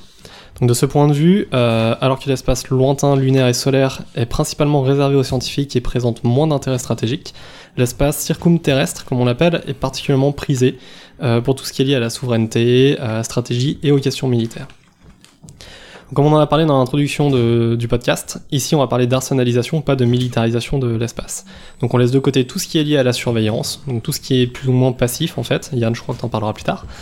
Et euh, on va se focaliser sur le déploiement d'armements offensifs directs dans l'espace. Donc si on schématise, cet armement à ce jour vise à remplir un des objectifs suivants protection des satellites contre des tirs terrestres ou en provenance d'autres satellites, frappe Space Ground ou bien défense antimissile balistique. Si on s'intéresse un petit peu à la réglementation, on peut s'attarder au traité de 1967 de régulation de, l'espace, de l'usage de l'espace, dont on a parlé auparavant. Euh, alors bien qu'il met en avant un, un, un usage pacifique de l'espace, il n'interdit pas en soi le déploiement d'armes exo-atmosphériques, euh, tant qu'il ne s'agit pas d'armes de destruction massive, donc quel que soit leur type. Et tant que c'est pas sur les corps célestes. Et tant que c'est pas sur les corps célestes. Alors un autre traité important à mentionner est le traité euh, ABM, donc Anti-Ballistic Missile, signé euh, entre les États-Unis et l'URSS euh, début des années 80, qui visait à limiter euh, le, le, les défenses, les défenses antimissiles balistiques par les deux euh, grandes puissances et donc l'usage de l'espace à cette fin. Donc c'est important de souligner, c'est que les États-Unis sont sortis euh, de ce traité en 2002 et peuvent donc, s'ils le souhaitent, revenir vers des stratégies de défense antimissiles satellitaires. En termes d'initiatives, donc il y a eu plusieurs initiatives de, pour tenter de réguler un petit peu le déploiement d'armement dans l'espace. On peut citer une initiative euh, provenant de la Russie et de la Chine en 2008, qui ont profité d'une conférence sur le désarmement pour tenter euh, de lancer une, euh, une, interdiction totale de l'armement de l'espace. Euh, mais ça a très très peu été suivi. Donc l'Union européenne a aussi tenté des choses euh, un peu plus tard, en 2015 entre autres. Mais voilà, euh, ça rebondit pas. Il n'y a pas, a pas vraiment cette dynamique d'interdiction, d'arsenalisation de l'espace. Alors très tôt dans la guerre froide, les projets de protection de satellites positionnés en orbite sont apparus. Côté américain, la priorité a été donnée aux missiles terrestres capables de descendre un satellite adverse, euh, ce, qui a, ensuite été repris par la Russie, la Chine, et en fait ça reste encore aujourd'hui une stratégie qui est très prisée, d'avoir un missile capable d'abattre un satellite euh, en orbite. Côté soviétique, par contre, une petite innovation qui a été apportée. Ils ont tenté l'interception co-orbitale. Donc, euh, le principe est d'utiliser un satellite russe, donc euh, chargé d'explosifs, kamikaze, qui s'approche d'un satellite adverse et qui se fait euh, exploser dès qu'il est à proximité pour détruire l'autre satellite. Euh, en Chine, plus récemment, une technique de bras articulé a été utilisée. Donc le principe, c'est là encore d'utiliser un satellite chinois avec un bras articulé qui peut venir capturer un satellite adverse euh, pour le neutraliser. Donc euh, toutes ces méthodes sont plus ou moins efficaces. Donc la stratégie euh, russe euh, a montré une très grande efficacité, mais elles ont le problème de générer énormément de débris, donc euh, levant le risque de voir se réaliser le syndrome de Kessler. Donc des armements plus ciblés ont été développés, capables d'inactiver une fonction du satellite adverse euh, de manière très précise. Donc on peut citer les lasers chimiques placés en orbite ou les lasers solides euh, américains du programme Excalibur. Seul problème, un satellite ça se déplace vite, l'armement est lui-même sur un objet à forte vélocité, donc à savoir un, autre satellite, et euh, dans le cas où un satellite n'aurait pas d'identification, ça devient très difficile de prédire la trajectoire de la cible et donc de la taper.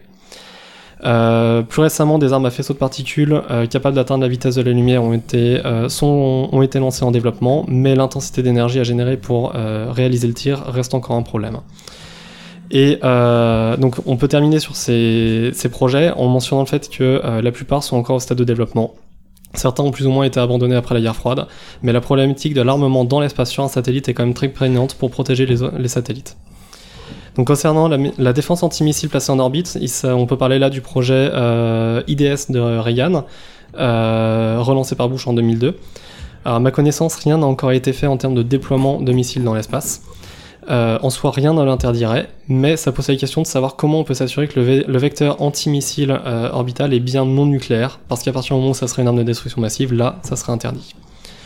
Enfin, euh, si on s'intéresse un petit peu à l'idée d'une phrase Space Ground, donc euh, capacité de tirer euh, un projectile de l'espace pour toucher une cible terrestre, donc cette idée est arrivée très très tôt dans la guerre froide, pour des frappes conventionnelles et non conventionnelles.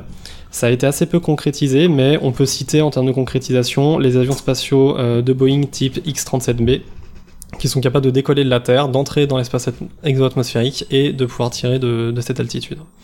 Donc on parle là en quelque sorte d'un SNLE spatial. Mais voilà, même remarque pour la, la défense antimissile, on peut pas s'assurer que ce ne soit pas des armes de destruction massive. Alors pour terminer, qu'en est-il de la station orbitale remplie de missiles balistiques, du déploiement d'unités militaires en orbite pour saboter d'autres satellites ou de bases lunaires planétaires projetées, telles que Trump ou d'autres euh, farfelus euh, aimeraient les voir, hein, à quand les gardiens de la galaxie? Euh, bah On regarde tout ça pour la discussion, hein, j'ai dépassé mon temps, désolé. Merci de votre écoute. Merci Nico. Merci. Alors, la, la grande euh, première question déjà, euh, est-ce qu'on va aller vers la présence humaine dans l'espace, mais de manière permanente? Euh, Alors, permanente, je pense qu'on peut dire qu'on y est déjà, puisqu'il y a en permanence euh, des humains sur, les, sur la station internationale, je crois. Oui, mais des militaires, est-ce qu'ils seraient en état de faire quelque chose? En soi, euh, sur un satellite, donc des bases projetées satellitaires, rien ne l'interdit, selon le traité. Par contre, je pense que là, il y a une limitation technique aujourd'hui. Donc, comment est-ce qu'on pourrait réellement avoir une base projetée qui puisse fonctionner dans l'espace avec tout ce que ça implique en termes de, euh, bah, justement, de, gestion des ressources, de l'oxygène, de la nourriture. Je pense que dans un avenir proche, euh, il y a quand même peu de chance. Et alors, pour ce qui est des bases euh, lunaires ou autres, bah, comme tu l'as dit, hein, en soi, interdit. normalement l'interdit. Même les manœuvres sur les Voilà. objets terrestres, euh, sur les objets célestes. c'est interdit. Et de toute façon, je pense que là, on, on se prend de plein fouet une limite technologique encore plus grande. Mais après, on peut penser que quand il y aura des, euh, je sais pas, des stations de minage euh, sur la Lune ou sur d'autres objets célestes, il y aura peut-être des forces de Mm. sécurité en présence pour, euh, Oui, parce que bah pour protéger, voilà. mais bon. Tout Mais fait. là encore, Mais, euh, à quand justement le- les premières stations de minage À quand euh, Voilà, Parce que ça implique quand même des demain. grosses infrastructures, de Mm. pouvoir miner dans, sur la Lune, de ramener les ressources. on est d'accord. Bah, je pense que à l'horizon 2030, j'y crois moyennement. Pareil. Et sinon, Pareil. vous pouvez regarder The Expanse, qui justement euh, parle. Super série, sci-fi, The Expand, qui est vachement bien. Ouais. Petit L'espace, conseil. euh, euh, Oui, voilà. Mais euh, je crois que Cécile a une deuxième question. Euh, oui, non, en fait, ça rebondit pas mal sur, euh, sur la première question, euh, sur euh, l'évolution des intérêts stratégiques, sur les espaces lunaires, solaires, peut-être plus lointains. C'est aussi parce que euh, ils ont annoncé ce matin ou hier soir qu'ils avaient, a priori, cette fois c'est sûr, découvert euh, la première exolune et caractérisée, euh, donc euh, qui pourrait modifier peut-être aussi certains enjeux avec les, avec les découvertes et l'exploration des, des espaces plus lointains. Est-ce que ça risque pas de, de modifier les enjeux et de Bah, il y aura forcément une modification euh, déjà parce que ça reste quand même d'un intérêt majoritairement civil et surtout scientifique. Euh, comme précisé au début, d'un point de vue militaire, euh, hormis si on se retrouve nez à nez avec une petite bestiole verte, euh, il n'y a pas forcément la, oui, elle peut être grosse, oui. Il n'y a pas forcément de d'intérêt stratégique pour l'instant. Après, on peut très bien imaginer euh, la découverte d'une ressource euh, rare par un pays justement dans, dans le cadre d'une mission scientifique et une tentative de vouloir s'assurer une, euh, une mainmise par un État euh, sur cette ressource. Et là, par contre, on arrive plus à ce que, Well, ce que tu disais, Ouais. l'intérêt économique qui du coup peut rejoindre euh, l'intérêt stratégique d'un pays. Tout à fait. Euh, mais bon, là encore, euh, est-ce que c'est pour demain? Je pense que, enfin, ça me paraît tout ça vraiment très. Si loin que ça, ça, s'accélère. hein, c'est un peu de la science-fiction, mais je pense qu'il faut y penser faut dès y maintenant dès maintenant, pour éviter euh, d'avoir des, euh, des mauvaises surprises et d'avoir des tensions qui n'auront pas été anticipées. À mon sens, mieux, le gros voilà. point, c'est l'anticipation. Ouais.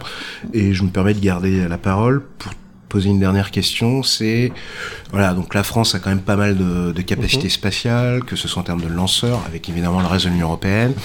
On a des euh, on a des satellites de communication avec les Syracuse 3 et Athena Philus.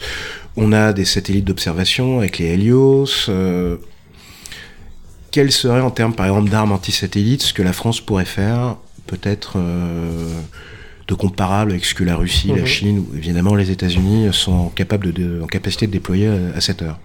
Bah, je pense que sur le, en termes d'armes anti-satellites, euh, bah, on a évidemment via l'Union européenne euh, une, euh, un pied assez important dans tout ce qui est lié aux missiles. Tout à fait. En particulier, euh, bah, pour l'armée de l'air, le développement des missiles hypervélos est en cours. Donc il y a vraiment, en termes de, de technologie de missiles, il y aura peut-être quelque chose à apprendre là-dessus. Alors, est-ce qu'on parlerait là de missiles qui, qui seraient dans ce cas-là ground space ou bien de missiles directement dans l'espace? J'en sais rien. Je pense pas qu'on ait beaucoup d'intérêt, beaucoup d'avancées sur tout ce qui est lié aux avions euh, spatiaux. Euh, en tout cas, euh, uniquement français, j'y crois un peu moins.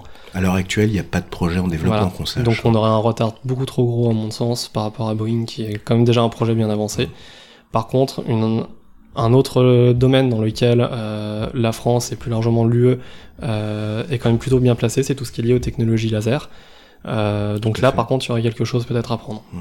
Puis peut-être aussi euh, des mini-lanceurs. Je sais que Dassault a travaillé sur des mini-lanceurs lancés par Mm. euh, Rafale. Rafale, ouais. Par Rafale, il y aurait peut-être quelque chose à faire avec cette technologie, avec des essaims de mini-satellites. Sur la miniaturisation. Pour, voilà, sur des mini-satellites, peut-être pour intercepter d'autres satellites. Mais euh, on va peut-être... euh, Ouais, on va laisser la parole à Yann, Bah oui, qui est qui justement à compléter. euh, C'est ça, donc euh, ma petite chronique. Les satellites vus de la Terre en France. Quis custodiet ipsos custodes euh, pour les fans de Watchmen. Bah alors, les satellites, ces yeux dans le ciel qui scrutent jour après jour notre quotidien. Constant et invisible pour nos pauvres yeux d'humains, mais pas pour les nombreux outils mis en place pour les surveiller. Le discours de la ministre des Armées Florence Parly a mis en évidence un point assez méconnu. Le suivi des satellites en orbite via des moyens terrestres. Il s'agit d'un élément crucial pour toute puissance spatiale, mais aussi pour tout pays souhaitant savoir qui l'épie.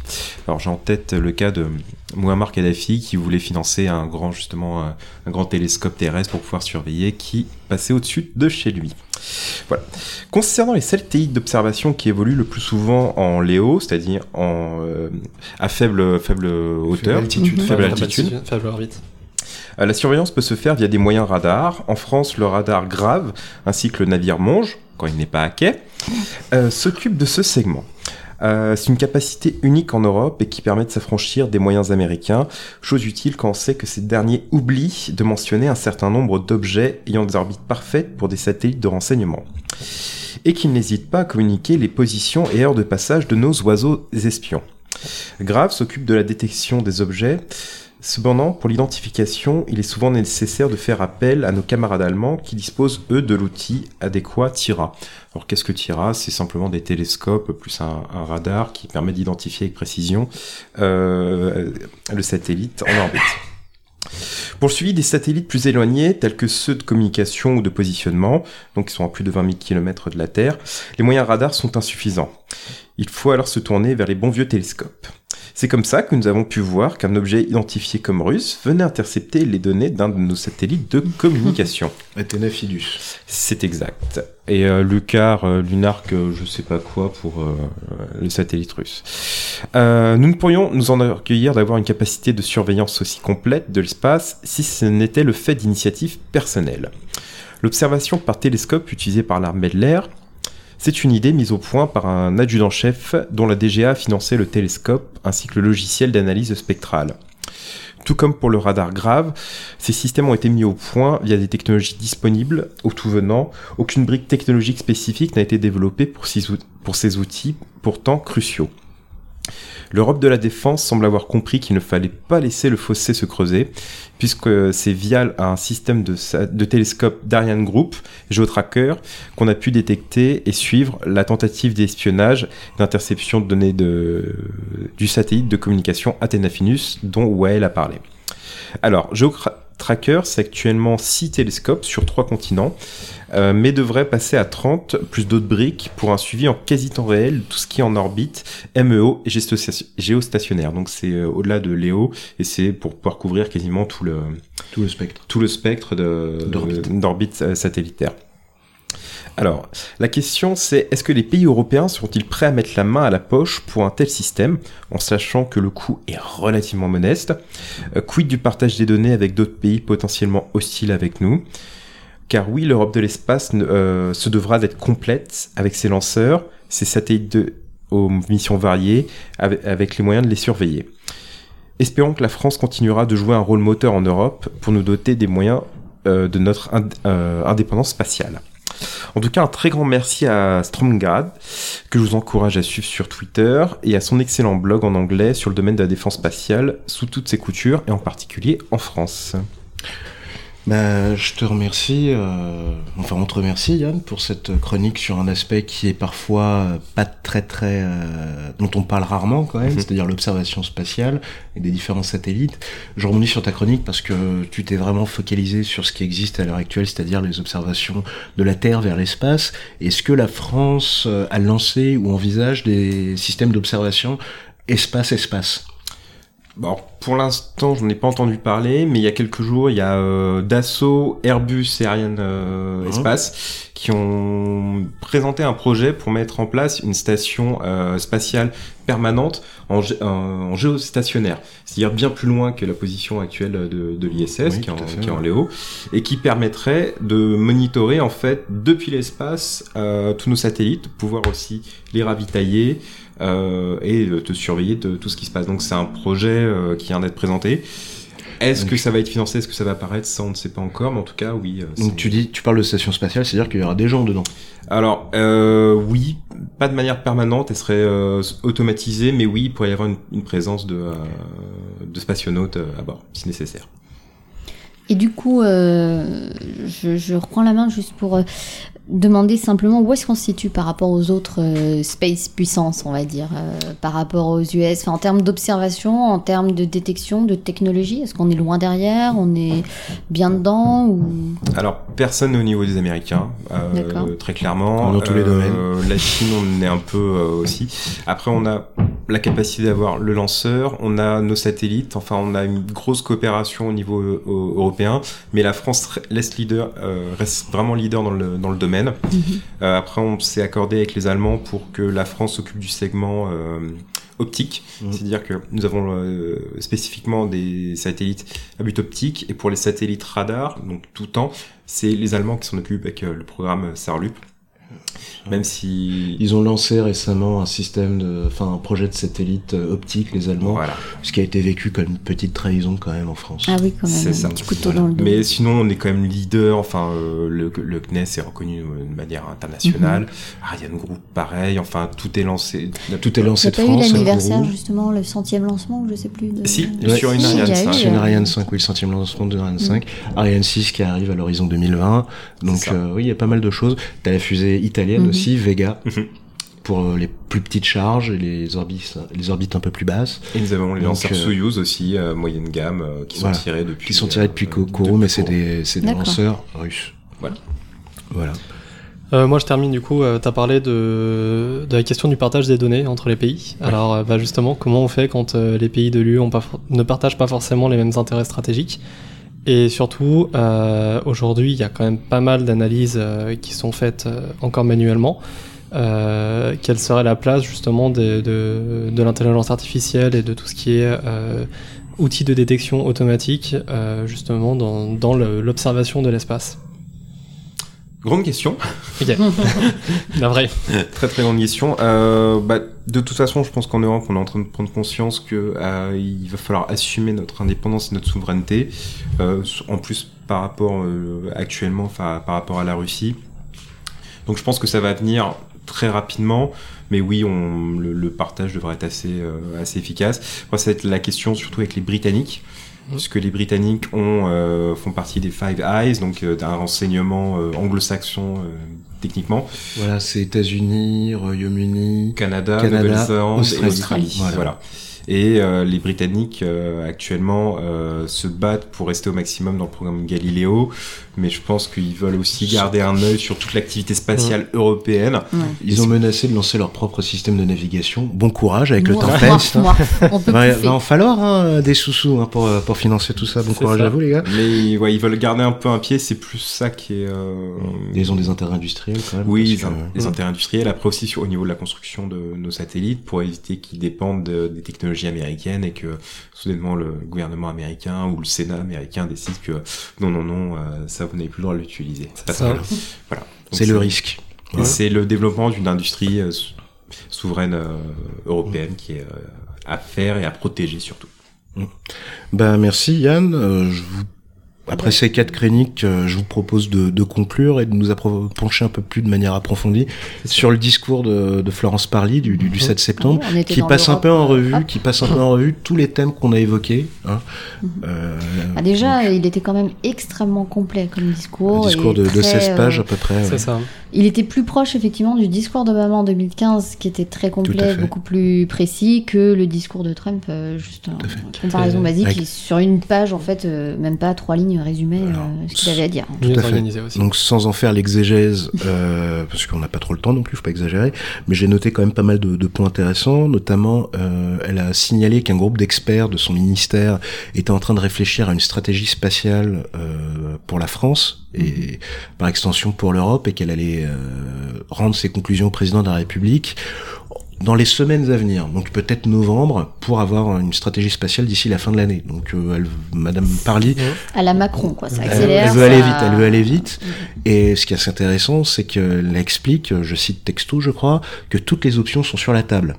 Mm. Donc, je sais pas ce que vous en pensez, mais moi, quand on me dit que toutes les options sont sur la table, euh, je, pas, je pense armes anti-satellite ou... Moi, Enfin, je voilà. pense surtout que ça fait un moment qu'ils y réfléchissent. Oui, évidemment. Et que ça apparaît plus comme une réponse justement au discours, euh, enfin aux remarques de Tout à Trump, fait, voilà. qui lui aussi a laissé planer le doute de, de l'arsenalisation, et du coup, ben voilà, c'est une réponse euh, pour dire que- ben, nous aussi, on s'empêche pas d'y penser. euh, Sauf que lui est resté dans le flou. Là, comme tu dis, c'est plus concret. Ça fait penser à des technologies euh, qui seraient déjà accessibles. Alors, est-ce que c'est pour montrer les muscles? Est-ce que sont réellement si. Euh, montrer les muscles, je pense qu'il n'y a pas forcément besoin. Il y a eu pas mal de rappels. Le fait que la LPM actuelle 2019-2025 Mm.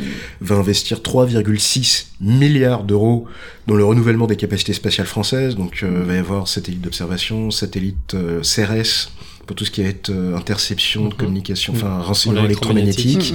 Mm, mm. Euh, Syracuse 4 pour tout ce qui est télécommunications, avec les deux premiers qui vont être lancés et le troisième qui sera commandé en 2023. Donc il y a quand même pas mal de, de- de choses qui, qui ont été annoncées. Le fait aussi, bah, par exemple, on en parlait un petit peu dans toutes nos chroniques concernant euh, l'observation spatiale satellitaire que elle évoque, euh, Madame Parly évoque l'idée d'installer des, euh, des comment dire, des charges utiles de surveillance sur les futurs satellites que nous lancerons pour savoir ce qui approche ou pas. Donc c'est Mm. quand même une capacité intéressante Oui. et qui répond directement à l'actualité. Et on est Euh, toujours dans une optique de, de défense et de protection plus que dans l'offensif, je trouve. Pas que, je pense qu'on veut rien s'interdire en fait. C'est ça. On veut Mais pas se mettre ouais. de C'est ce qu'elle limites. dit. C'est ce qu'elle dit. Elle, elle le dit texto. Euh, J'ai demandé à ses experts de ne rien s'interdire. Elle le C'est-à-dire, dit. hein. on, on s'adaptera aux questions stratégiques euh, Mais du pas moment. que s'adapter. Ça. Pas que s'adapter Oui. justement, aussi avoir, euh, essayer Avoir de conserver l'initiative et essayer d'imposer les. Et, et pour ceux qui ont bien lu, euh, elle fait le lien avec l'agence de l'innovation ou pas du tout? Oui, elle parle Ouais. aussi euh, que, elle parle aussi des liens avec la DGA. Elle Mhm. parle de l'IDELAB dont, dont je parlais. Elle parle des de interlocuteurs de confiance vers Voilà, le aussi privé. opérateur de confiance. Opérateur, Elle dit pardon. que le ministère de- de- des Armées, dans les mois, années qui viennent, euh, distinguera des opérateurs de confiance du New Space français avec qui dialoguer pour ne pas dialoguer qu'avec les grands industriels Mhm. que sont Thales, Thales Alenia Space, euh, Airbus, Safran, etc. Mais vraiment de, de discuter même avec des petites entre guillemets entreprises, des startups qui auraient des, des idées intéressantes. Euh, Donc oui, il y a vraiment une, avec via notamment l'agence pour l'innovation, elle en parle euh, de Une volonté D'agréger tout ça, ces- voilà. Ça fait beaucoup de gros projets. hein. Moi, ça m'a un peu euh, laissé un arrière-goût de beaucoup de gros chantiers à mener en parallèle pour les armées, qui sont quand même les armées françaises, qui doivent quand même se remettre un peu. tout à fait. Euh, Il y a des choses assez basiques euh, au niveau de la LPM qui sont sur la, la- la remise à jour des, du des- des- soldat, des- des- du etc. matériel, tout bêtement, Tout à et, fait. de, et de l'équipement. Alors, ça fait beaucoup de gros chantiers. Euh. c'est pour ça que Moi, ça m'a euh, laissé un petit goût de. Est-ce que est-ce que c'est de la grosse annonce Après, le, le constat, le constat est quand même assez lucide. Après, c'est à suivre. hein. Là, c'était une annonce, mais Mhm. elle dresse un constat, à mon sens, qui est quand même assez lucide, euh, peut-être un peu sévère, mais réel, quand elle explique que euh, pas grand-chose a été fait ces dernières années pour garantir notre souveraineté spatiale. C'est vrai.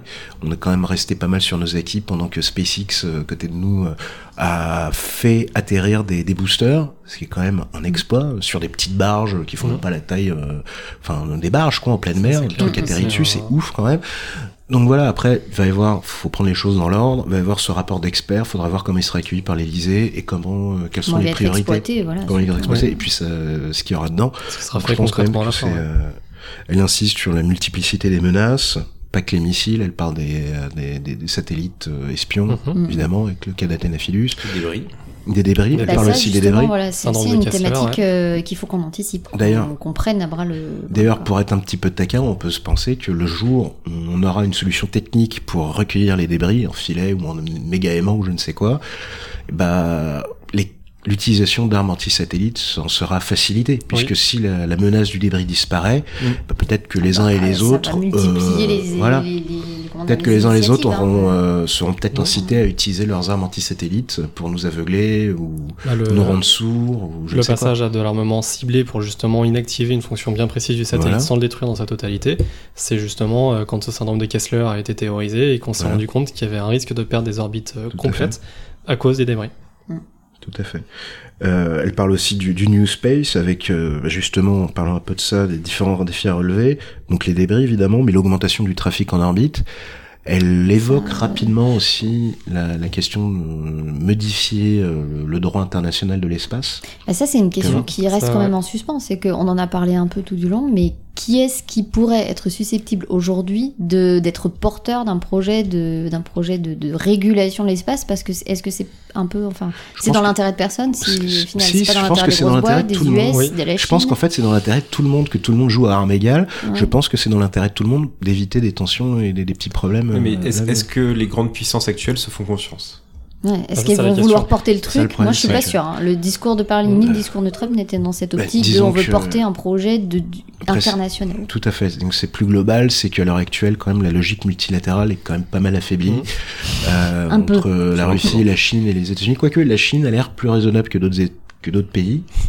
Donc euh, ça A me coûte de le dire. Ouais, ça me coûte de le dire. l'air, Ça me coûte ouais, de le dire. ouais, bien sûr. Mais ils ont l'air quand même plus intégrés dans, dans une Ah. démarche de multilatérale. Faut Ne pas serait-ce que pour oublier avoir un les- gain de légitimité. Faut pas oublier les autres BRICS hein, aussi. euh, on n'en parle pas, mais ils vont, ils vont arriver. Ils vont... Après, c'est un petit peu compliqué. À l'heure actuelle, d'un point de vue économique, euh, le programme spatial indien euh, souffre pas mal quand même de la crise économique. Mm. Ouais. Pareil au Brésil. euh, Je pense pas que l'espace ce soit leur priorité à l'heure actuelle. Euh, donc, Alors, euh, alors qu'en Chine, il y a une vraie fièvre pour l'espace qui est, euh, qui est en, Tout à en fait, cours. tout Enfin, c'est une, une véritable passion et ils ont les moyens de, de l'avoir aussi. Les routes de la soie spatiale. C'est ça. Et on va peut-être euh, s'arrêter sur cette magnifique euh, image. Merci Nicolas. Il y a encore énormément de choses à dire, mais je oui, sais pas si juste vous une voulez, chose euh, par rapport à l'innovation, je m'en souviens, euh, juste Madame Parly a confirmé que DFInvest, le fonds d'investissement, Mm. euh, enfin que DFInvest allait Mm. investir aussi dans le spatial avec la Ouais. DGA, le CNES, etc. donc une volonté. là-dessus, euh, de réformer l'existant pour soutenir le New Space. Donc voilà, donc c'est c'est quand même assez. euh, Mais oui, tu as raison. Non, mais c'est tellement tentant. Voilà, à chaque fois, on Ouais. vous fait le coup Ouais. euh, de dire qu'on va se restreindre et puis on a du mal à se hein. restreindre parce que c'est trop, trop intéressant.